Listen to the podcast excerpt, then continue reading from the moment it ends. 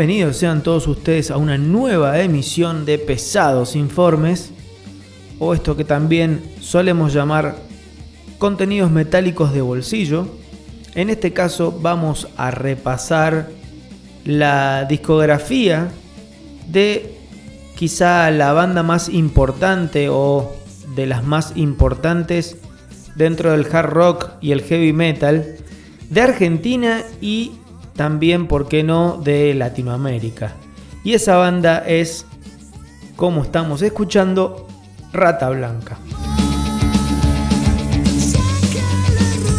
Rata Blanca que en sus comienzos nos podemos remontar a mediados de los 80 cuando Walter Jardino, su, creador, su cerebro, eh, abandona o es despedido de B8 y previo a un intento de probar suerte en Inglaterra, un poco ya desanimado por la actualidad de la música en nuestro país, hace un último intento y junto con Gustavo Roweck, también ex B8, y otros integrantes pasajeros como Rodolfo Cava en voz y Julie Ruth en bajo, graban aún sin nombre lo que va a ser el antecedente inmediato de Rata Blanca con las canciones Chico Callejero, Gente del Sur, Rompe el Hechizo y La Bruja Blanca. Ese es el EP que va a transformarse en la semilla de lo que después va a terminar siendo Rata Blanca. Característica de Rata Blanca es la dificultad para llegar o para dar con un cantante, porque recordemos que si bien eh, después vamos a hablar de, de Adrián Barilari, pero al principio fue muy complejo eh, dar con un cantante estable porque eh, este demo que, acabamos de mencionar fue grabado por, por Rodolfo Cava, pero automáticamente después deja la banda, lo que obliga a Jardino a buscar otro vocalista, dan con Saúl Blanche, con él es que se van a presentar por primera vez en vivo, un 15 de agosto de 1987 en el Teatro Luz y Fuerza, y después van a repetir en un segundo show en septiembre de ese mismo año en el Teatro La Salle, para luego de ese show perder nuevamente al cantante, o sea, Saúl Blanche se aleja de la banda y ahí vuelven los problemas para, para la banda. Después prueban con Carlos Périgo también, que, que venía de Orcas. Y al momento ya de la grabación del primer disco, donde bueno, tienen la suerte de que reciben una oferta de Polygram para editar su primer álbum, o sea, para grabar y editar su primer álbum, y ante la falta de cantante, bueno, vuelven a acudir a Saúl Blanche, que presta la voz, y ya con Sergio Verdicheschi en guitarra rítmica y Guillermo Sánchez, Guillermo el Negro Sánchez en bajo, conformarían esta primera formación estable, entre comillas, de Rata Blanca, que va a ser la que va eh, de ahí en más a bueno, grabar su primer disco y a presentarse en vivo y presentarse también post primer disco. El primer álbum, como dijimos, se llama Rata Blanca y es un quiebre, una especie de quiebre de eh, la música pesada. Podemos hablar de una mezcla entre hard rock y heavy metal. ¿Y por qué decimos quiebre? Porque es un quiebre no solamente en cuanto al sonido, porque recordemos que el metal que se venía haciendo en Argentina en ese momento o hasta ese momento era todo lo derivado de B8, o sea, de un speed metal, un thrash metal, muy eh, en la. Y, además muy en la onda de la cuestión social, callejera, violenta, carente de, todo, de toda estética eh, que no fuera la propia, como decíamos, de, lo, lo, callejero, lo popular, lo em, violento del el speed y el trash. Bueno, Rata Blanca viene a romper con todo eso y a plantear una estética más europea, más que tenía que ver con la cuestión épica, la cuestión de las, este, de las leyendas eh, de la Edad eh, Media, eh, de los magos, de las brujas, de castillos. Y además, eso en cuanto a la imagen y en cuanto al sonido, bueno, mucho más cercana a la música a la a, los compositores clásicos de música clásica como Vivaldi, como Paganini. Y en cuanto al hard rock de Deep Purple, de Rainbow, entre otros. O sea, eh, era una mezcla de, de, hard rock y power metal y heavy metal que hasta ese momento no era poco común, no, no había antecedentes, no habían muchos antecedentes en nuestro país. Por lo tanto, fue todo una, una sensación, todo un golpe de efecto. Pero lo llevaron a cabo con una calidad tan, tan elevada que eh, el éxito quizá, no el éxito en cuanto a lo masivo, pero sí el impacto y la convocatoria fue casi inmediata. Bueno, y precisamente entonces el primer disco, Rata Blanca, fue editado en 1988, octubre de 1988 para ser más preciso. El mismo cuenta con nueve canciones, de las cuales se desprenden varios clásicos o que después se transformaron en clásicos, como lo son justamente, bueno, Solo para Marte, Rompe el Hechizo, Chico Callejero, y quizá la canción de este disco, que es ese pasaje neoclásico que estila talento, técnica, pasión, desenfreno, soberbia, todo, todo junto y define perfectamente lo que es Walter Jardino en la guitarra como preludio obsesivo.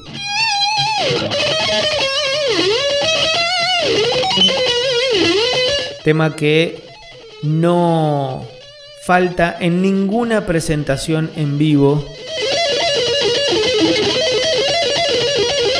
de las que se haya efectuado, de las que se hayan realizado con Rata Blanca de allí en más.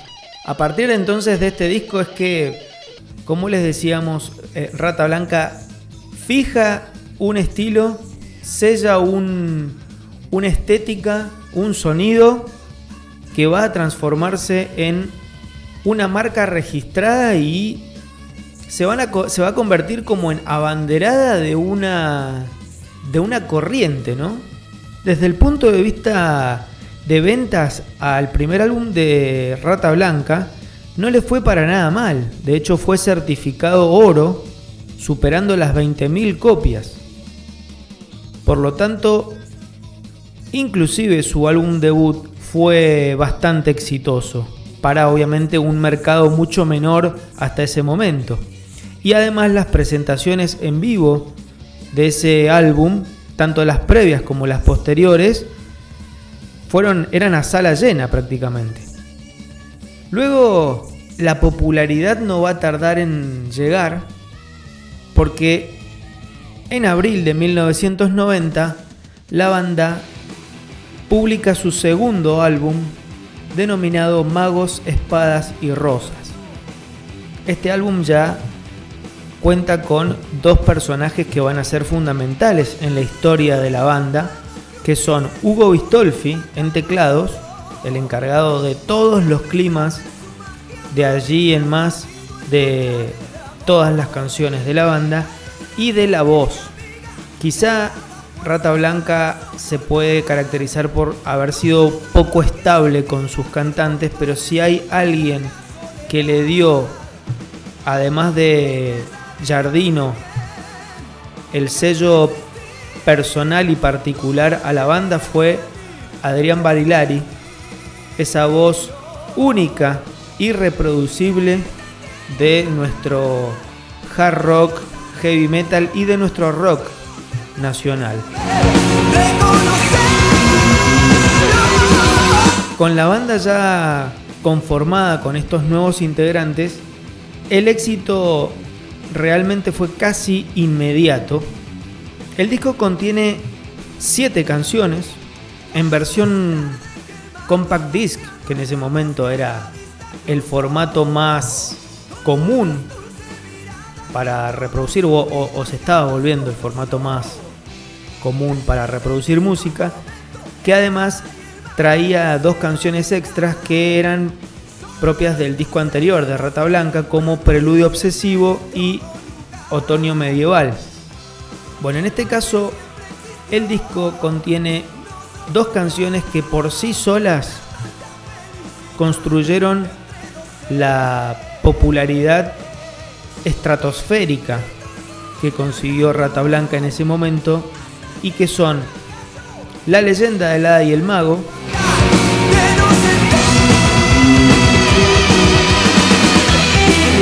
y Mujer amante. Siento el calor de toda tu piel en mi cuerpo. En cuanto al estrictamente musical podemos decir de que si bien Rata Blanca tenía elementos de heavy metal y power metal, había una combinación entre hard rock y estos dos eh, subgéneros que, que acabo de mencionar. En cambio ya con Magos, Espadas y Rosas, ya la cosa se, se corre mucho más hacia el power metal, género que estaba dominando la escena del metal en Europa y se consolida con composiciones realmente fantásticas, de una calidad infinita, como justamente La leyenda del hada y el mago, Haz tu jugada. Y bueno, ¿por qué no también Mujer Amante? Que las bandas de power metal también tenían sus baladas. Bueno, con este conjunto de canciones solamente llevaron a Rata Blanca a tocar en escenarios tan poco convencionales para, el género como por ejemplo lugares eh, en el conurbano bonaerense que eran eh, destinados a bailantas populares de, de cumbia. Por eso también fueron en muchas ocasiones criticados por considerarlos como vendidos o como, qué sé yo, diferentes adjetivos cosa que realmente a ellos no les interesó y los, lo único que ellos buscaban era que justamente su música fuese más popular y llegara a más gente. Y bastante que lo consiguieron. ¿eh? Bueno, el disco en sí se considera de que en Argentina alcanzó las 500.000 copias vendidas. Alrededor del mundo se dice que superaron las 2 millones de copias vendidas. Y la banda sonaba en todos lados, no solamente en las radios de rock, sino en todos lados. Mujer Amante fue reproducida por, por todo el mundo, o sea, no, no, no hay persona que no conozca esa canción.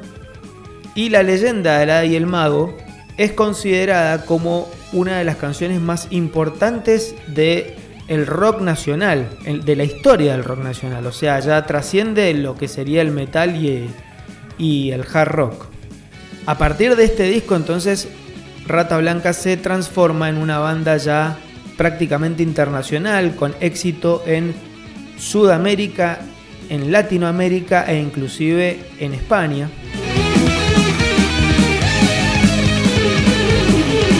Por eso podemos decir de que este disco es un antes y un después, no solamente para la banda, para la historia de la banda, sino para la historia de nuestra música, de nuestra música pesada. Entonces, para cerrar este primer bloque dedicado a la discografía de Rata Blanca, vamos a escuchar de el disco Rata Blanca la canción Solo para Amarte Y de el disco Magos, Espadas y Rosas vamos a escuchar El beso de la bruja.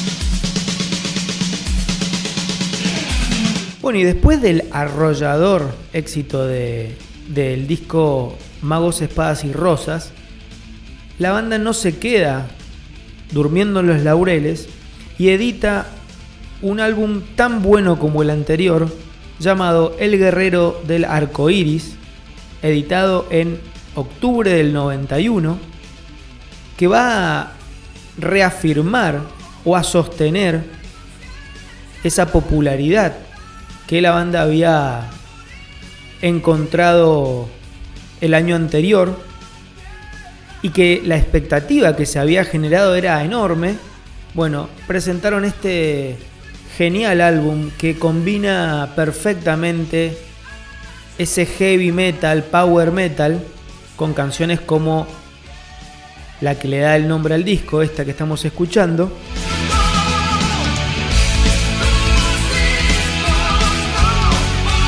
Que fue un, éxito también muy importante, acompañado de un, de un video también en clara referencia a un movimiento que se estaba gestando en, esa época, o por lo menos que se había hecho más popular, que era eh, el movimiento ecologista y más que nada el de Greenpeace. El guerrero del arco iris o el Rainbow Warrior era el barco de Greenpeace que, bueno, eh, acudía a todos eh, los lugares en donde se estaba produciendo, se iba a producir algún desastre natural. Y justamente la letra de esa canción hace referencia a, eh, o tiene un tono ecologista. Bueno, el disco, como les decía, bueno, tiene esa combinación de heavy y power metal con hard rock al puro estilo de Rainbow, de Deep Purple.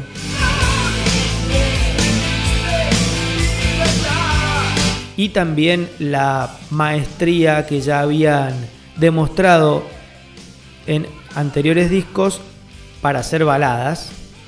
Bueno, el disco también fue otro éxito en ventas. Ya antes de salir, antes de salir ya era disco de oro, o sea, ya había superado las 20.000 copias antes de salir y con la salida de este álbum empujó aún más la venta de los anteriores, alcanzando y superando las 200.000 copias entre los tres discos juntos. Bueno, además, este álbum y la popularidad llevó a la banda a girar por todo el país y lo coronan con un festival multitudinario en el estadio de Vélez para más de 30.000 personas. O sea, la banda básicamente llega a un pico de popularidad notable. Esto también hace que la banda decida salir a girar por Europa y es allí donde elaboran lo que va a ser su cuarto trabajo, pero en este caso en formato de EP llamado El Libro Oculto. Un EP un tanto más oscuro que lo que venían haciendo, siguen combinando, quizá en este caso ya hay un poco más de presencia de hard rock, pero como les decía, más... Eh, menos brillante, más, más oscuro, más denso, con algunas canciones que también eh, se transformaron en, en, algún punto en clásicas.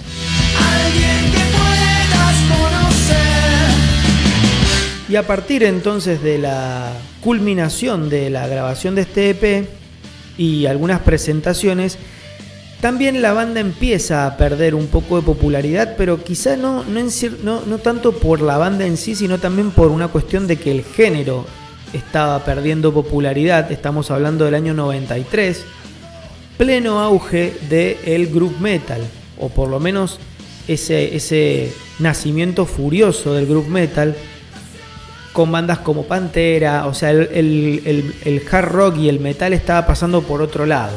Bueno, con este, esta, este comienzo de pérdida de popularidad eh, es acompañada también de las deserciones de la banda de eh, Hugo Bistolfi, tecladista, y de el enorme Adrián Barilari, que bueno, eh, por motivos personales dejan la banda después para formar entre ellos eh, la denominada alianza. Pero eh, Rata aún así continuó, quizá no con tanta popularidad en nuestro país y sí afuera. Y con este panorama la banda se embarca a grabar su cuarto larga duración denominado Entre el cielo y el infierno. Publicado en septiembre de 1994, un disco que, además de, que perdió claramente popularidad la banda en este caso, un disco con buenas canciones, pero un tanto confuso o un poco más confuso en el concepto. Tiene canciones, o sea, el, tono del disco es más pesado que los anteriores. Quizá no se despojan un poco de esa parte épica eh, y más power metal y se centran más en un heavy más pesado con algunos pasajes de groove metal bastante raro como en esta canción denominada Jerusalén. Tiene mucho que ver que el disco en las voces participa Mario Ian con un timbre de voz completamente eh, distinto o menos versátil eh, en cuanto a la calidad vocal que eh, Adrián Barilari. Y por eso es que las canciones tienden a ser quizá más pesadas y más concisas. Aún así, la banda internacionalmente seguía funcionando, ya que, bueno, cumplieron giras por México, Estados Unidos y también formaron parte de lo que fue el eh, Monster of Rock de Brasil, en Sao Paulo, con eh, bandas, o sea, compartieron cartel con bandas como Ozzy Osbourne, Therapy, Alice Cooper, entre otras.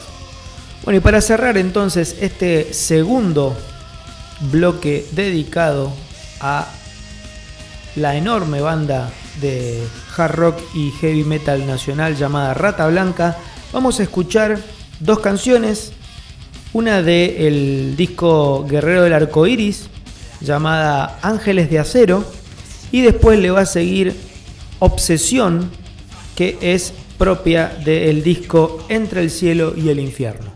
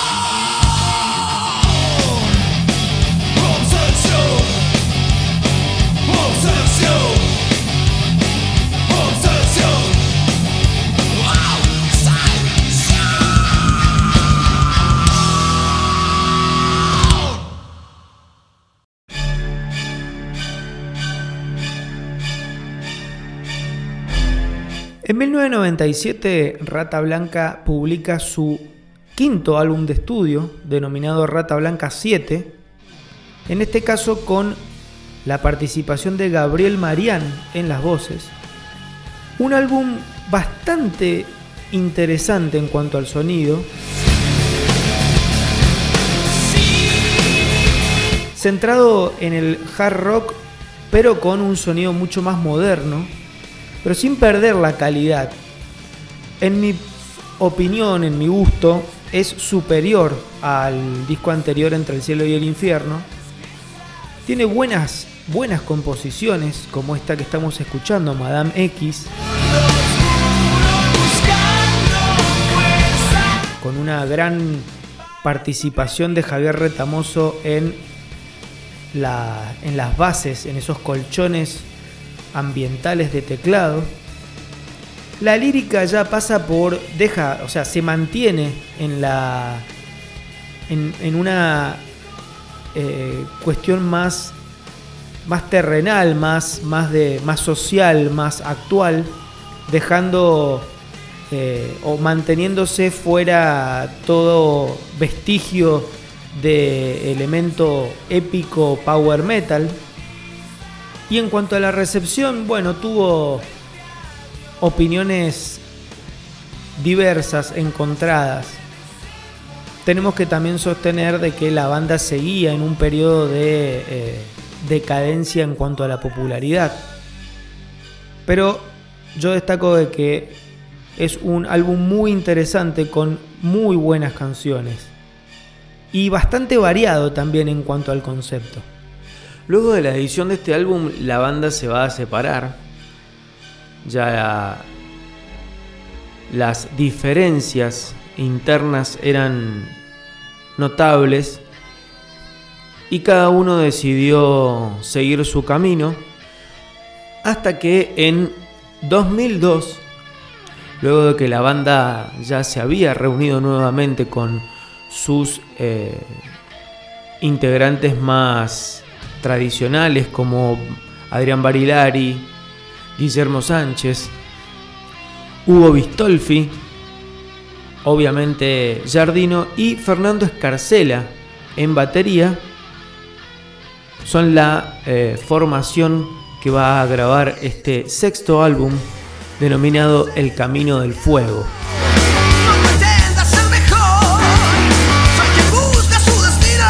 que musicalmente es un disco de altísima calidad, bien centrado en el hard rock más eh, con una inclinación muy fuerte hacia el sonido de Purple y Rainbow y una sola canción con eh, formato más heavy metal, más power metal. El disco eh, se siente como que es un disco mm, con una mm, alta, con un alto grado de, eh, de creatividad, con muchas ganas de grabar para la banda, porque las eh, composiciones todas traen una muy buena calidad eh, lírica por parte de Barilari, una, buena, una muy buena calidad compositiva, de melodías. Eh, creo que es uno de los grandes discos de, de Rata Blanca. Comercialmente también le fue bastante bien porque tuvieron varias canciones que rotaron bastante por las radios Tal es así el caso de la que estamos escuchando, El Amo del Camino. Mil revoluciones, Y después también la balada Volviendo a casa.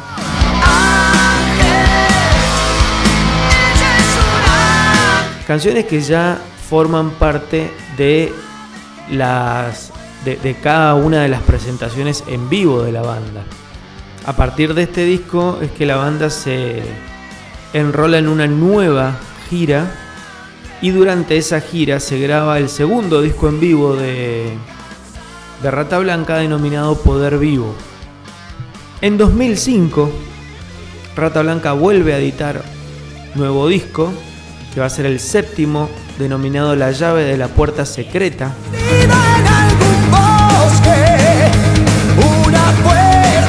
Un disco de una calidad enorme también en la continuidad que venían trayendo con El Camino del Fuego. En este caso, La llave de la puerta secreta combina un poco más el heavy metal, o sea, trae un poco más de nuevo ese heavy metal que también supo ejecutar Rata Blanca a principios de los 90, con canciones como esta.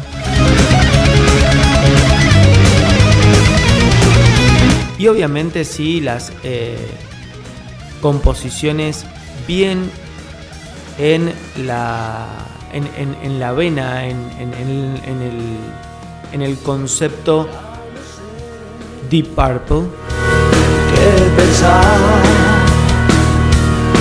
Y con alguna que otra canción también dedicada, con dedicatoria especial.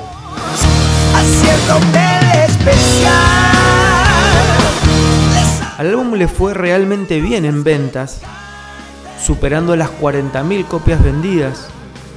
Uno de los últimos años, este, recordemos que estamos hablando del año 2005, de los últimos años en donde las bandas vendían discos físicos, recordemos que la edición de este álbum fue realmente costosa porque eh, la banda se quiso dar el lujo de entregar un o, entregar el disco en una caja que era de cartón y que traía una especie de llave sellada en la tapa.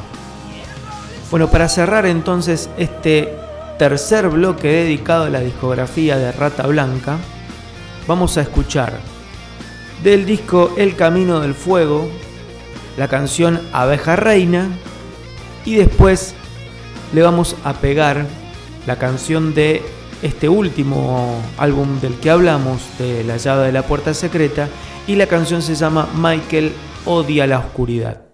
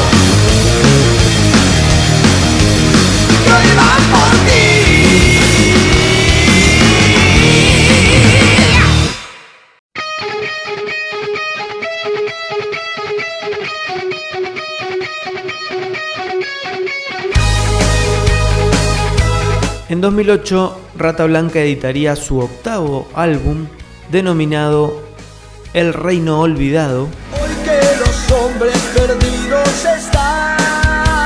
Disco que desde el punto de vista lírico, en cierto punto retoma esa estética épica y musicalmente también es una combinación de hard rock con canciones un poco más en tono heavy metal. Obviamente que también contiene las clásicas baladas de la banda que también saben hacer.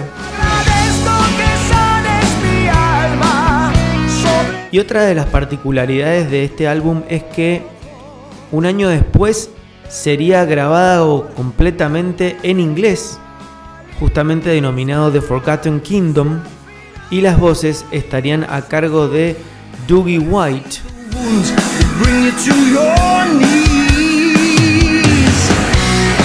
Vocalista, entre otros, de Inve Malmsteen y The Rainbow, nada más y nada menos.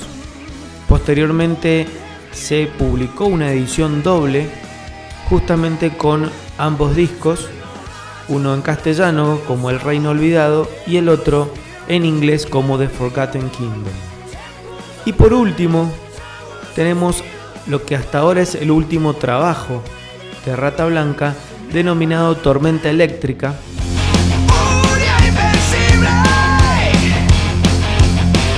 Bueno, en este trabajo eh, musicalmente se combina, como ya lo vienen haciendo y como ya es una marca registrada de la banda, esa perfecta combinación entre hard rock y heavy metal, quizá más eh, asentado en el hard rock, pero como en palabras del propio Walter Jardino, que dice que es un disco de rock metálico.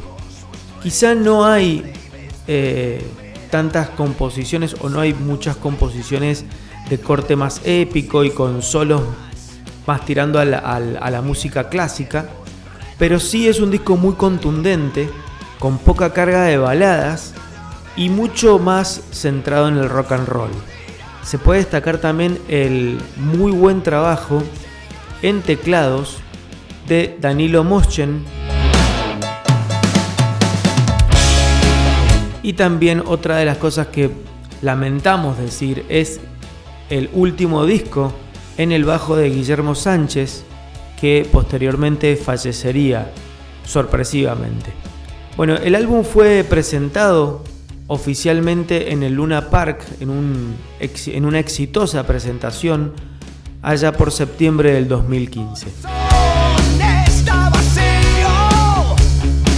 Bueno, para cerrar entonces este episodio de Pesados Informes dedicado a una de las bandas más importantes en la historia de nuestra música pesada, vamos a escuchar el disco El Reino Olvidado, la canción El Círculo de Fuego.